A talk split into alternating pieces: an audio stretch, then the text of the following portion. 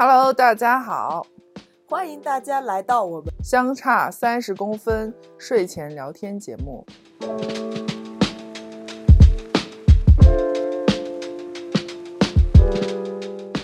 今天呢，我们要聊的一个话题呢，是关于刻刻板印印象。这个事情的起因是某天呢，这个你放了一段音乐，然后我强行要求你把这段音乐关掉，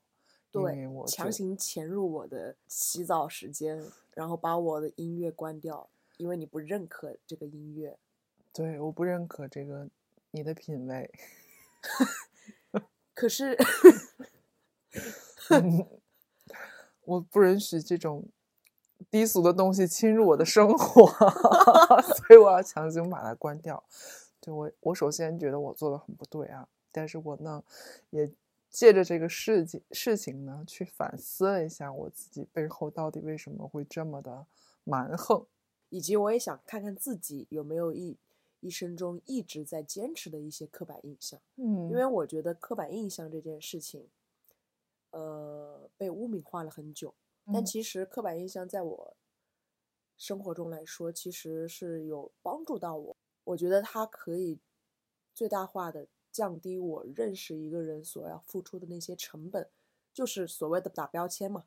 如果一个人身上有一些很明显的标签的话，我可能会更快的来熟知他、认识他，然后从而可以跟他进行一些合作。所以在这个层面上，刻板印象这件事情对我来说还是有一定的益处。嗯，因为它其实就是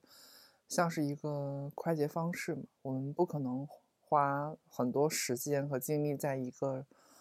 认识一个人的这件事情上，就是我们的精力还是有限的，所以其实我我我认同你说的，刻板印象它其实是一个筛选的机制，可以让我们快速的去识别我们要跟哪些人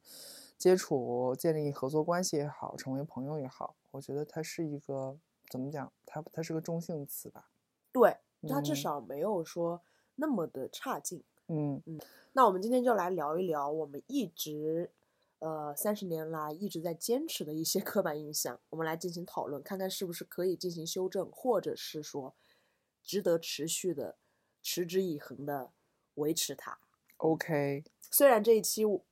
非常的政治不正确，我其实也有在担心这个选题，怕如果我们有听众的没有听众，不用担心了。如果有听众的话，会接受不了我们的这种没有种没有听众，我们比较有勇气的言论。嗯，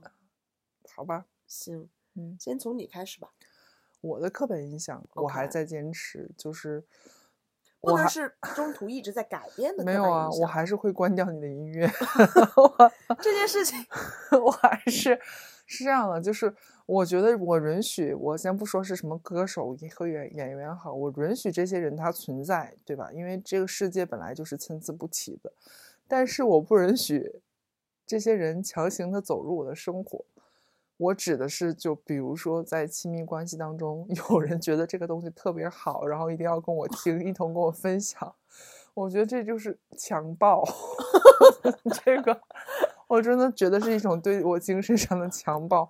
我没有办法坚持，没有办法接受，哎，就是我就是没有办法接受，所以它其实 快产生了一个就是背后的一个原因，就是我为什么我不接受哪些人，但是我觉得这个东西它没有一没有办法像你的那个刻板印象那样，它那么好去辨别，因为它是一个我非常非常主观的，就是真诚两个字。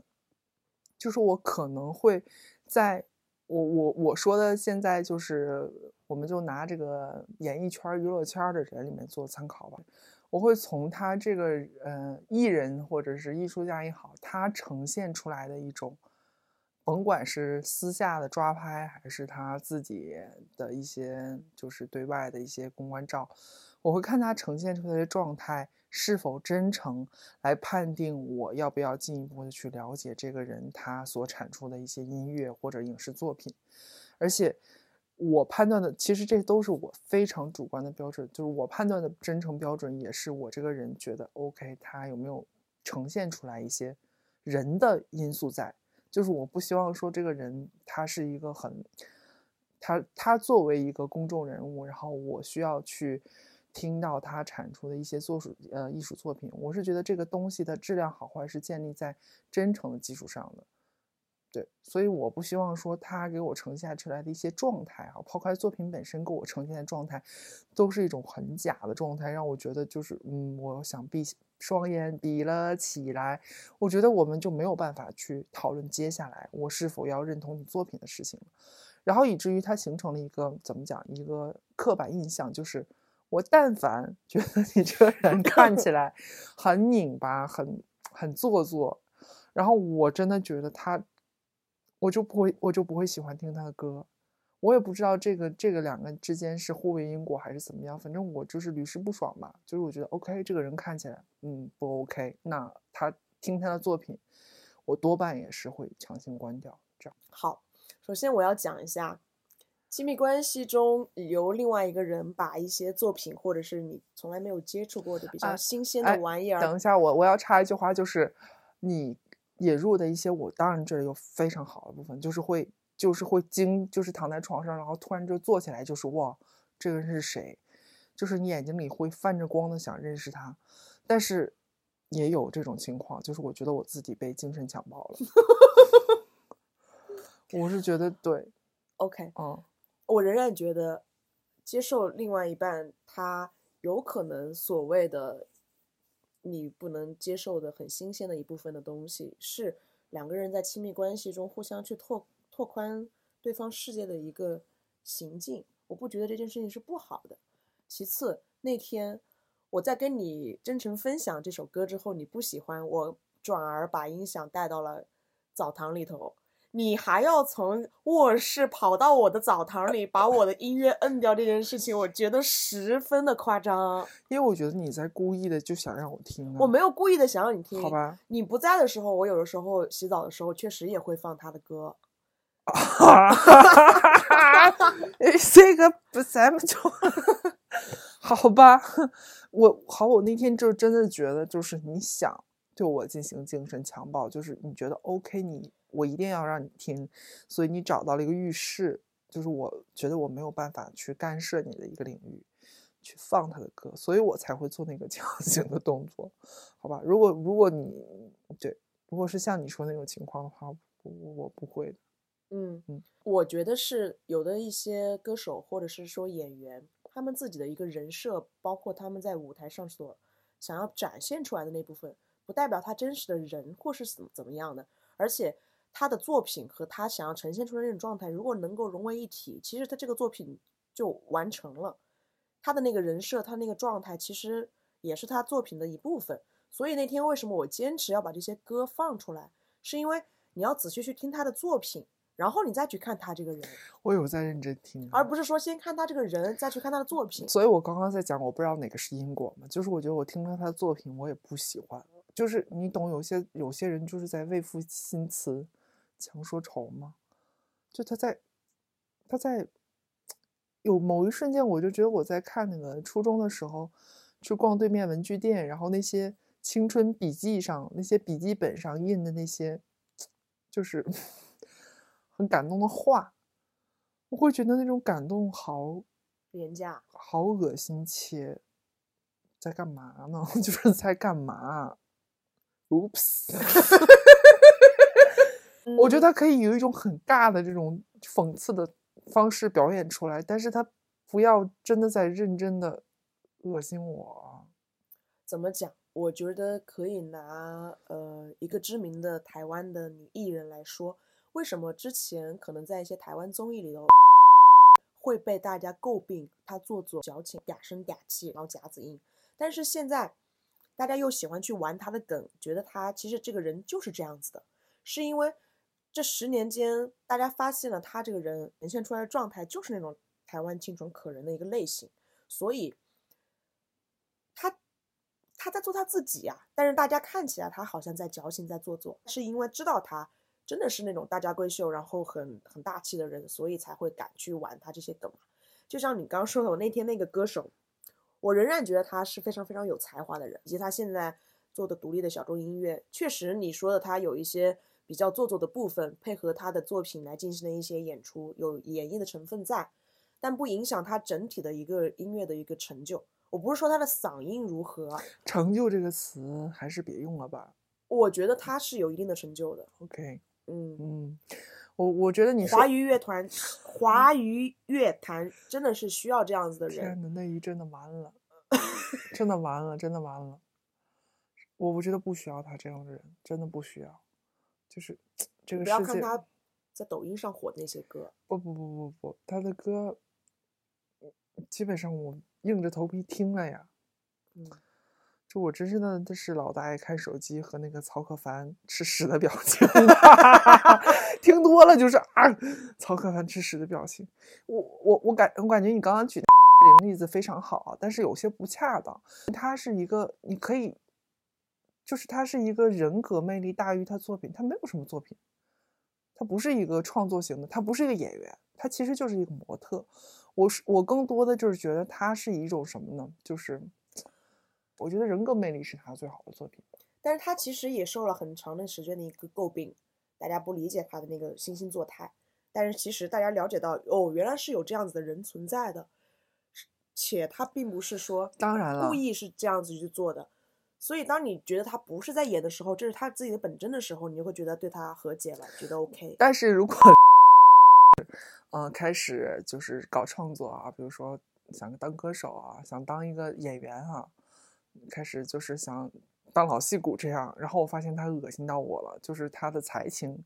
完全够不到的时候，那那不好意思，那也是对我的一种精神强暴。那我觉得你好，你还不如说就是把你的这种知书达理，然后对所对对万事万物都温柔以待的这种形象，好好展现在我的面前。这个对我来讲，这就是你最好的作品，就不要去再践踏。你你懂吗？或者我对这个东西的标准设立的太高了，我就一定觉得说电影不是爆米花的，我听音乐也不是爆米花的。我觉得这也是我自己的一个问题，就是我不想听到那样的东西。嗯嗯，这是我自己的一个问题了。其实就是轻轻松松的，对吧？KTV 大家一起合唱一首歌，或者是好好听听这种抖音的神曲，没有什么不好的呀。嗯，嗯嗯，我把这个东西看的它有点过分的重要了。我觉得他的成就反而是在独立和小众以及在流行之间找到了一个合适的位置。嗯，是我是这么一个感觉，就他没有完全的走商业化的流行歌手的路线，但是呢，也没有说完全在独立在一个非常非常小众的圈子，他也就是代表一个群体走向一个大众的一个舞台，我是这么感觉的，所以有可能是因为他的这个身份吧，我可能对他的滤镜有一些深。但你说完这些东西之后，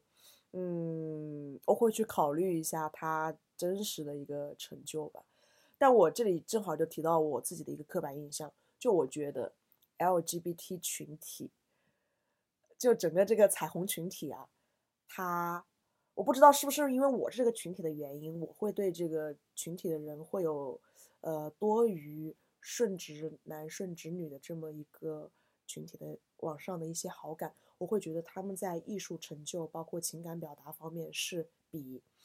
这些直男直女会多一个层次，多一个维度。嗯嗯，这是我一直以来的一个刻板印象，嗯，就会觉得他们创造的艺术作品可能会稍微具有一定的先进性。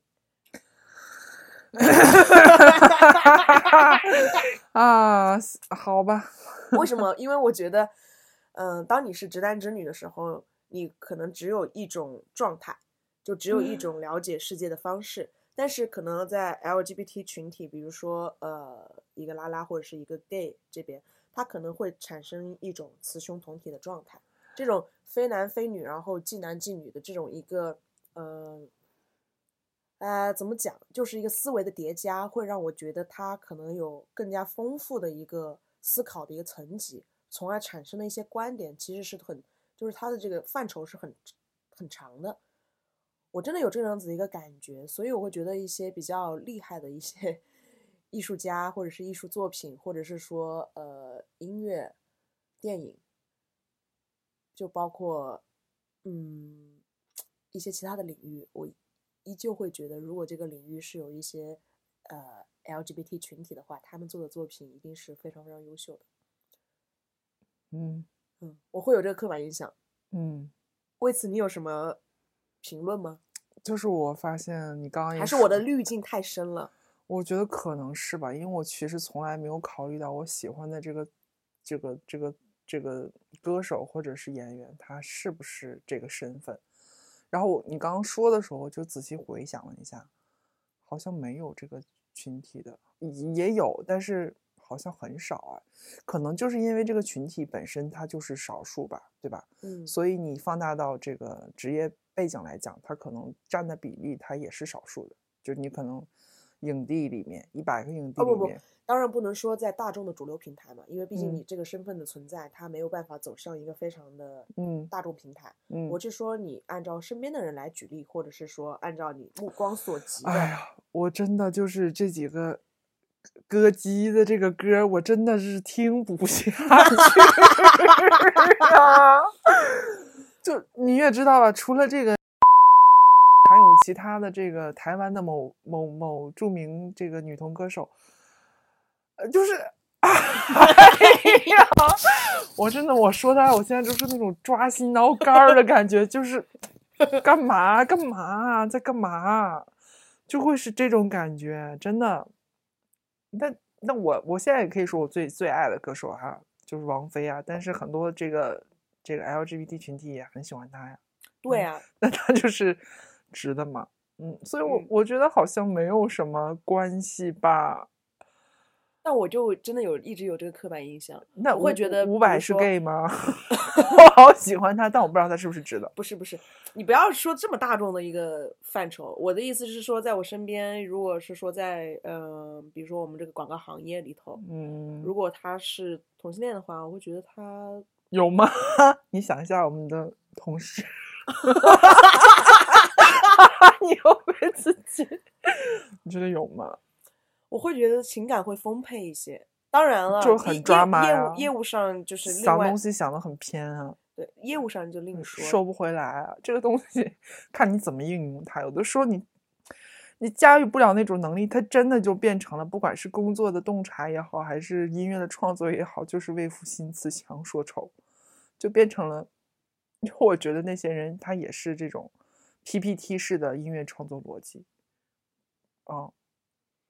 嗯嗯这种被你一说，确实也值得反省的部分。但是我还是不想改哎，我不知哦道要怎么去表达这个观点。但是我我无所谓了，我觉得这些，因为我觉得你不是说这个群体啊，不给你贴这个群体的标签，因为我觉得你就会有一种雌雄同体的那么一个状态，就会我会觉得你在说出一个观点或者是表达一个见解的时候，其实是啊，我不有是，我是男的，其实是有男性和女性的思维的叠加的部分，所以表达出来的东西是非常的，呃，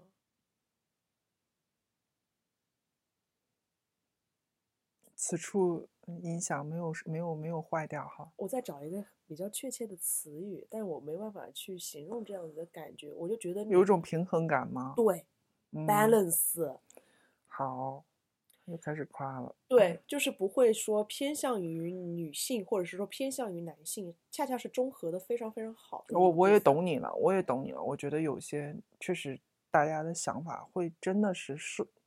被这个性性别给固对制住了。对对，其实大家都套在里面。嗯，对，你嗯。你终于懂我了，你 get 到我的意思我 get 到你的意思了。对嗯。所以有一些非常非常男性的一些语言，你会觉得呃好恶臭、好直男，然后非常非常女性的你，你会又会觉得非常的嗯，呃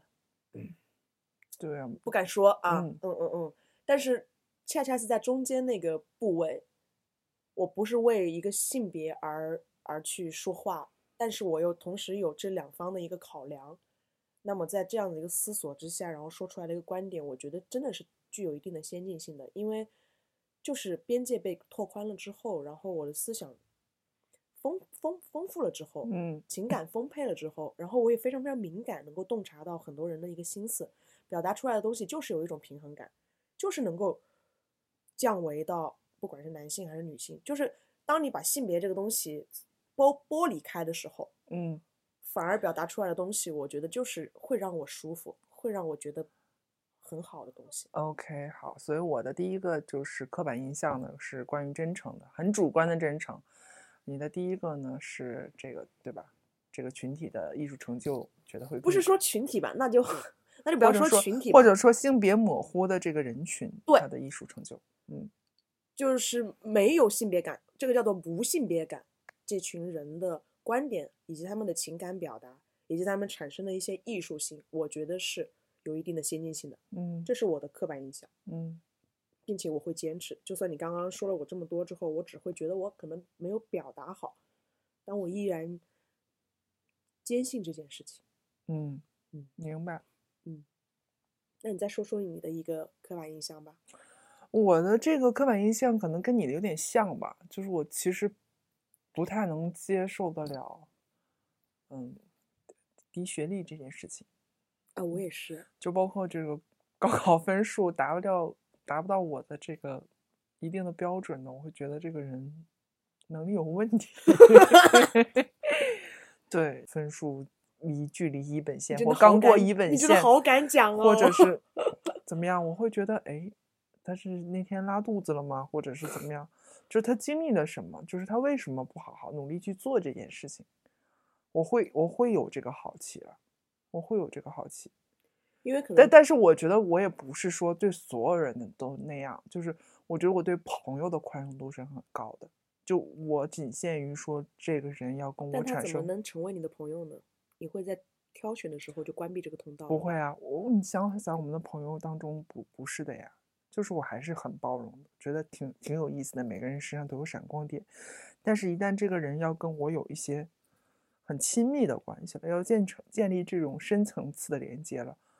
那我实不相瞒，我真的会挑选人的学历 就是有一点，必须九八五二幺幺。或者真的是说哈、我们也不刨除一定概率，就这个人他他就是不擅长考试的这种形式，他有一些很异于常人的一些想法也好，或表达也好，我觉得这个东西也是 OK 的。我只是不是说我们这这期讨论的是刻板印象，那我们每个人都会找到一个快速的一个标签的一个一个识别通道，对吧？你的其实也是学历，那我的也是学历，是这样的。但是你可能就是假设你跟一个嗯、大大专的人在一起，然后你会发现，哎，这个人的学识啊和我涵养上，其实我们最终都是要跟这个智商啊、情商这个东西去挂钩的，对吧？只不过说学历是它是一个比较快的一个筛选的一个标签吧。嗯，嗯其实我也是这样子一个人，这么敢讲，其实撞到了最近的一个热点。最近的热点在讨论，学历是我们下不来的高台，脱不掉的孔乙己的长衫。啊，最近一直在传这个热点，就觉得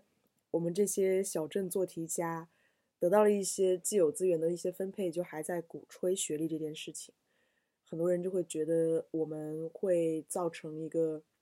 社会的一定的歧视，但嗯是我反而想，写这篇文章的人是不是想要关闭一些通道？因为写这篇文章的人，他们一定是获得了一个很好的学识，然后掌握了一定的话语权，在这种社交媒体和营销号上。嗯他们在那里去鼓吹读书无用无用论，然后学历没有那么高贵，我就在想，他们的身后到底是怎样的一个思考？真的是为了一些正义和一些社会结构在辩驳吗？还是说他们想要关闭这个向上的一个通道？这是我思考的一件事情，因为我觉得之前我不明白的一句话就是高考是大家唯一改变命运，或者是说最公平的一件事情，你一嗯定要好好抓住它。我到现在我才明白这句话的意义，是因为如果再给我一次机会，我会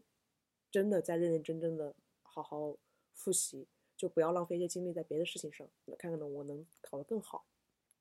对，因为我觉得知识关联一个人的一个思考和他的一个呃独立性、自主性，还有他的学习能力，这件事情才是能够决定一个人一辈子的一件事情。所以我会对律师、医生这样子知识密集性的一个职业有由衷的好感，有莫名的一些就是崇崇拜的一些感觉，就是还有科学家、还有学者这种。我就一直觉得这些可能是一个刻板印象，但是我想一直保持它，是因为我觉得在这些人身上，或者是说，呃，保持了一种学习能力的人身上，他就会有一种持之不断的一种怎么说，就优秀是一种习惯，我就会觉得他们有能力去处理好各种各样的关系，嗯他们跟人相处也会有边界感，然后他们也有能力去掌控他们自己的情绪。嗯但这件事情回到最初，他们怎么能获得这些知识的？我觉得他其实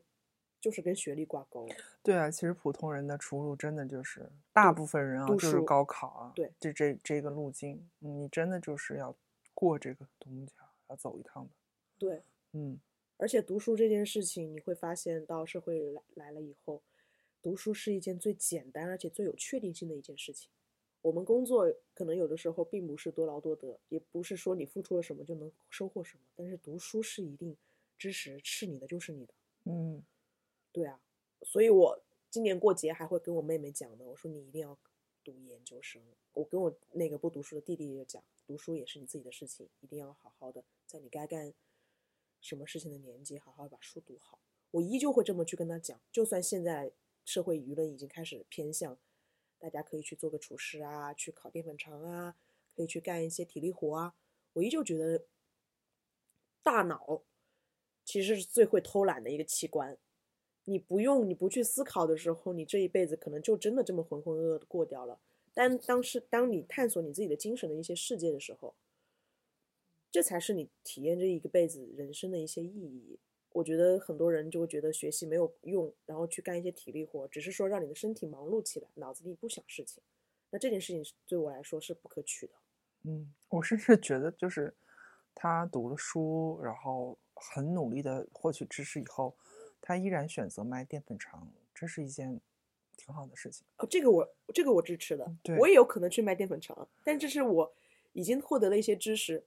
我想清楚的事情，我有的选的时候去做的一个决定嘛。嗯对呀、嗯，这也是我一直以来的刻板印象。我之前一直会担心别人会呃怪罪我，因为我很喜欢把 well educated 这件事情挂在嘴上。嗯这件事情其实很不政治正确。就我说我希望跟这个人交朋友，或者说我会去评论人家的时候，我说我希望他有教养，但好像这句话就跟骂人一样，他有呃教养、听起来确实。是教养。你没有，因为这个话经常被父母叫啊，有没有教养，就是他会，嗯就是有点但我是真的需要别人有教养。指责。嗯，朋友我都觉得还好，随便了，什么样的我都可以接触。就是我觉得真的大家都是过客，什么样的我都可以接触，只要不是那种产生深度连接，我都我都 OK。我反而我反而是变了，我以前什么朋友都能接触，但我现在在一个逐渐的一个删除的过程，留下的那些人反而是我觉得他，嗯，思想上是有一些的思考，然后精神上是比较独立，以及他是一个比较有体就比较体面，然后有教养的人，我确实会这么说。体面，嗯，行，对啊，体面不是说他的呃所谓的有一些功名利禄的体面，我指的是他的为人处事是个体面的人。我觉得嗯那我才可以跟他在一个平等的尊重的情况下去跟他去交流，嗯不得不产生这样子的一个刻板印象。嗯，你不也是吗？你觉得这些人会对知识有敬畏感，所以就是不会随意的评判别人。对呀、对呀、嗯你说，继续。呃，我的下一个刻板印象是什么来着？啊，对，就是我不太，我是个很中立的人。嗯我的刻板印象就是我对一切有结论的，或者是盖棺定论、盖盖棺定论的这种舆论导向，我会有一个怀疑的态度。你包括之前也给过你很多次冲击嘛，就是你觉得我这个人哦，我靠，为什么他会这么想，对吧？对你一直在政治不正确的路上。对我一直在正确不正确的地方，因为我是觉得我不是说一定要跟大家唱反调，因为我觉得事实它本身就是，就是两面性。对，而且语言它本身，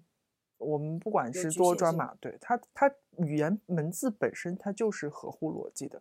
但是你你想想我们每个人亲身经历的每天经历的一些事情，好多事情真的都是偶然，或者是一瞬间的情绪，你你甚至没有办法去用语言，就是对于像我们这样接受教育的人，他都没有办法用语言去表达他们。那我我觉得，如果是在一些底层的，他更不知道去表怎么去表达这件事情。对，就是我我以前看过一个文章，就叫就是你离杀人者有多远。我我有的时候会去想，我真的可能会，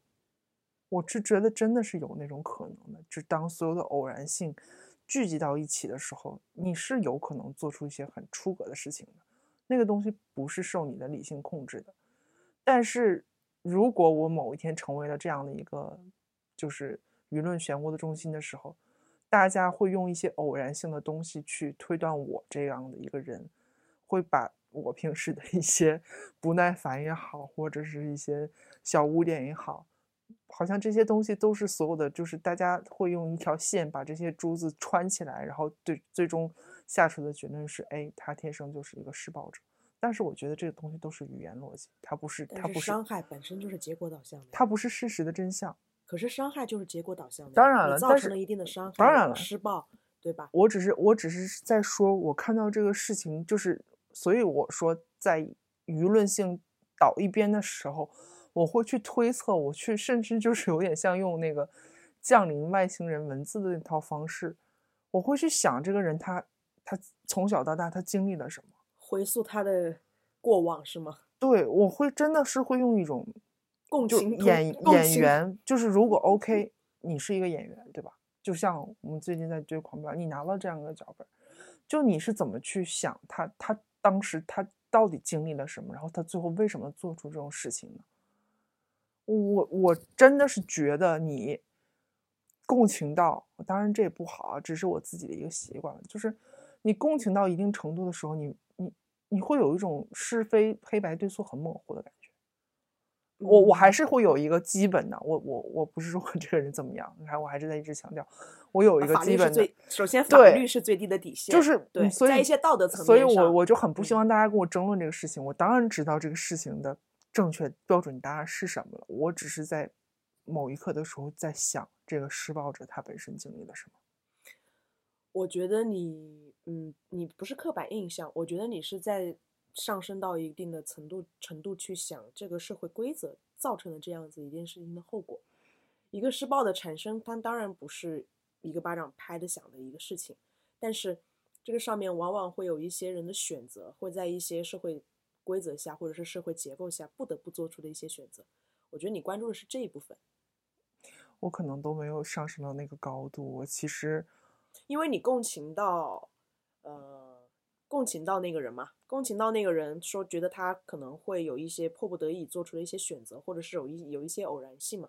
但是其实你内心里其实想要对抗的是某一些社会规则，或者是是那个墨守成规的，或者是不对等、不公平，就是一些压迫的情况下别人做出的选择。我觉得你反抗的是后面的那部分东西，并不是说你一定要去同情那个被告人。嗯嗯。我不是一定要，我当然不是一定要同情他。我其实甚至很自私的想讲，就是我去预演一下他的思路过程，然后避免我自己会有这样的行为，是这样。因为我觉得大家大家其实真的什么都是一个样子，就是人他天生就会有这种暴力的这种这种因素在的。我是觉得是需要一些克制的，然后是需要一些情景演绎法或者是什么演绎法去去规避掉这些东西，然后以及我觉得你这么去思考一个问题，从 A 面 B 面去思考一个问题，哦，对我自己来讲也挺有意思的吧？嗯嗯，就是是你自己思考的一个对，就是我的自己的一个思思维游戏。嗯，所以我对吧？就呈现出来的这个刻板印象的这个这个。最终的一个表象就是，哎，我好像有的时候会跟这种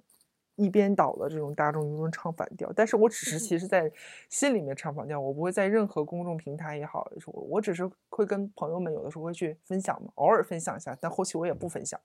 对吧？我更多的是我跟我自己内心的一个对话。嗯嗯，我明白，你就是想要说，其实很多事实还有真相，它并不是非黑即白的嘛，它其实有很多灰色和中间的一些地带。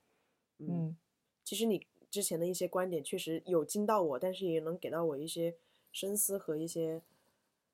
反省。我我之前看过一个讨论，就是一个呃犯罪嫌疑人直接执行死刑了，大家要不要去说经过媒体去讨论他为什么会形成最后一个这样子反社会的人格？要不要去把他的一些事迹公开出来，然后我们来探寻一个这个社会是要从哪里开始着手改变，还是说我们不要去管这个人，这个人就是人渣子，我们不要费尽心思、费尽精力来去讨论这样子一个人所对于我们造成的影响。这件事情好像一直在舆论还有一些呃道德的一个就是一些营销号的讨论中，其实都一直沸沸扬扬的。嗯，我之嗯前一直也在思考这个问题，但我没有得出一个答案。但是我刚刚听你的这一番表达，我觉得你可能是前者，就是有可能会是说想要去看到这样子一个人，他出发点和动机在哪儿，对啊然后我们能够怎么去从自身避免，或者是说从整个社会的大结构开始来防范这些问题。我觉得这一点是 OK 的，是没有问题的。嗯，嗯，这也不算什么刻板印象，只是你思维的一个习惯性一个方式。我真的觉得你如果把人当成一个工具，当成一个螺丝钉的话，那我觉得那就是 B 的方案，就是 OK，他不合格，人渣子，我们把他毙掉，是这样的。但是我觉得人是人哎，是人，我懂，我懂。嗯，嗯，就跟现在中国要不要就是就是废除死刑这么一个讨论是一样的嘛？你觉得人他始终是人，但有的人可能杀了人之后他就不能成为人，这个这个讨论有点太高级了。啊，对，今天我们现在不说这个，对来来，但是你刚刚说的刻板印象，就是引起了我自己的一个刻板印象的一个讨论。我一直也会有你跟你刚刚你的这个想法是一样的一个点是，我觉得在感情里面是一个巴掌拍不响的。感情出现了任何问题，一方逃避，或者是说有一些出嗯轨，那那肯定是一些所谓的呃非常非常不好的事情发生，就说出来一定会被网络暴力的那些行为，我觉得可能是会有双方的一些因素都在里头。嗯，这是我一直以来的一个刻板印象，就包括很多朋友或者是呃闺蜜跟我说他们分手了，然后我们吵架，然后她所有讲的话都是为她自己说的，然后她受了巨大的委屈。往往我发现我在这些群里面讲的话，说你确定吗？你再想想，你是不是也做了一些伤害她的事情？这个是我的一直以来的一个刻板印象，而且我也嗯不准备说去过多的扭转它，因为有的时候朋友可能就是嘴嗨，情绪到了，你只是需要一句的安慰。但是如果我觉得那个朋友是想要真的听到一些解决办法的时候，我就真的会帮他们剖析感情中真正的发生的问题，因为有的时候，当你在一个感情中你觉得非常非常舒服的时候，一定是对方做出了很多妥协。那当你觉得非常非常不舒服、不爽的时候，其实你也是需要去跟对方去去沟通的。嗯，是不是你忽略了他的一些呃细节，然后导致他有一些复仇的一些情绪？其实都是两个人在这个很复杂的一个螺旋上升的一个关系，或者是螺旋下坠的一个关系中反反复复出现的问题，而不能说当下那个点掐断之后，你就觉得这个人整个人品败坏，整个就是呃没良心。不会啊，这这这这又跟那个骨架不一样，也不可能断容之类的呀。对啊，它就它它确实不是一个一瞬间的一个一个一个改变嘛，它一定是一个日积月累的一个过程。嗯嗯，但是很多人他就会直接就是下一个判断，就是说这个问题或者说感情中我们最后的结果一定是对方造成的。我觉得大家被这种营销号或者这种搜索什么热内容带偏了吧？我觉得这些内容现在反过来反噬真实的生活。对，就是那句话怎么讲？就是我们对呃艺术的模仿大于艺术模仿生活。就我们在我们我我先把艺术这两个字换掉，就是在看这些狗血影响号啊，什么渣男啊，什么渣女啊，劈腿啊，怎么样？然后反过来，这个东西它影响他自己的这个叙事的逻辑。他是一个他自己内生活的一个剪辑师，等他再去回忆，或者是说他甚至认为他这是真实的，在回忆，在跟朋友去讲述他的这个种种的委屈啊、愤怒的时候，他就是某种程度上按照一定的故事模板把它进行了剪辑。所以我觉得少看一些那样的东西，少少嗑一些别人的糖，然后少看一些别人的爱情故事，好好经营自己的感情就行不。要看热搜，不要每天就是愤怒的转这个转那个，然后觉得我靠这是渣男怎么怎么样，就少去对别人的生活指手画脚，去看观看自己的生活就好了。就是去爱具体的人。嗯嗯，我还有最后一个小小的刻板印象，就是你是北方人，我是南方人，我这里可能会有一些地域歧视。哔哔哔预警，我会觉得北方人的身体好一些，这是我的一个强烈的刻板印象。我我不觉得，我现在都已经奄奄一息了，你还是活力四射。不是啊，我觉得是不是你们的阳光多一些？我觉得我们南方人可能会稍微的还是小气，然后优柔寡断一些，但是北方人给我的感觉就真的是会大气，格局打开。北方人可能是性格上吧，我们有一句话叫什么？嗯，什么小病不治，就大不了死。对，就是那种野劲儿、韧劲儿。就是就是就是好多小病，小疼小病的，我我我不会觉得这就我觉得多大点事儿啊，就是，哎，是其实挺粗暴的。有的时候别人就是跟你说这儿疼那疼，你会觉得这是矫情，就是哎这多大点事儿啊，能死吗？死不了吧？我就是学了你这个心态之后，我会觉得，哎，好像真的死不了，我好像有一些些坚强了。所以我有的时候就是这是一种疗法，就是你不把它当成事儿，它好像真的就不会成为一个事儿。心态好是吧？情绪上来了，顶上去。是好多病其实就是情绪，然后你就觉得对吧？就是小病就大病不治呗，小病小病不不用治，就这种野很野蛮的这种很原始的方式，反而嗯能够活得长长久久。对，天天 care 自己惜命这些，反而就是病痛天天就袭来。嗯，是，可能吧，但是不知道这个东西跟南北会有一定的关系，因为北方人的性格真的是偏这种粗线条的，颗粒度太大了。普遍来讲哈，跟南方的南方的这个朋友们比起来，对，嗯，反而是一件好事，在我看来，也不一定吧。这种嗯就是身体上真的是好一些。真的就是被你看你这么强壮，打中了都不会吭一声，其实我觉得挺不好的。就是像我跟您说的，性格很就不会表达，然后你，哎，这些事情就是会很受伤。你不会去表达，就是一旦你的你真的到到达了你的一个阈值以后，你就是突然之间发怒了，毫无征兆的看起来就是发怒了，但其实就是你已经你的疼痛值或什么已经达到了一定程度，但是你前期就是你不会表达这个事情，这这这这这这是病，这个得治嗯，这个嗯应该不能上升到地域地域上吧？啊！我觉得北方人他，我觉得北方人就是会突然爆掉。可是北方人我觉得这个不应该是你你自己的个例吧？我我真的觉得北方人会很少会说啊什么，就是我不知道台湾或撒娇是吧？对，就是什么，我们来探讨一下感情中的一二三四。你知道鬼方说去你妈的吧，就可能就会这样。我们不会去讲这些东西，不会讲这那你觉得些。要不要讲？这个就是这个开始的时候，这种不适应讲也是像对我来讲进行这种精神上的强暴，因为它不属于我，就是它不是我的方式，但是也会讲。但我觉得这种方面就是北方就是先天不足，他没有办法做到。就是比如说看一些台湾偶像剧啊，或者什么剧啊，你就是你就是会愣我靠一下就 这个 可可以这样吗？你会愣在那儿，然后你会觉得这种事情你永远也做不到。我真的觉得我永远做不到。哦嗯，我觉得是你自己的个例，因为我觉得你已经超过了那个正常的一个状态了。比如说炒菜烫到了自己的手，一声不吭，然后还做了饭，然后我去吃饭的时候发现手上巨大一个包，巨大一个疤，烫伤疤。就是在我看来，我应该会马上去医院的那个状态，然后你一声不吭继续做了饭，都已经烫了了，那还能怎么办呢？马上去医院啊！就我觉得嗯，没有什么事情嘛，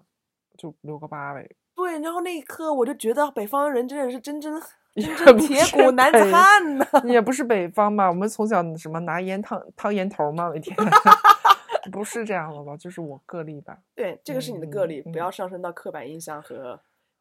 好这个的，话题里头好的这个可以单单独聊你的表达的问题。好的嗯。好的那今天的睡前内容呢就聊到这里啦好呀那我们跟大家说晚安吧。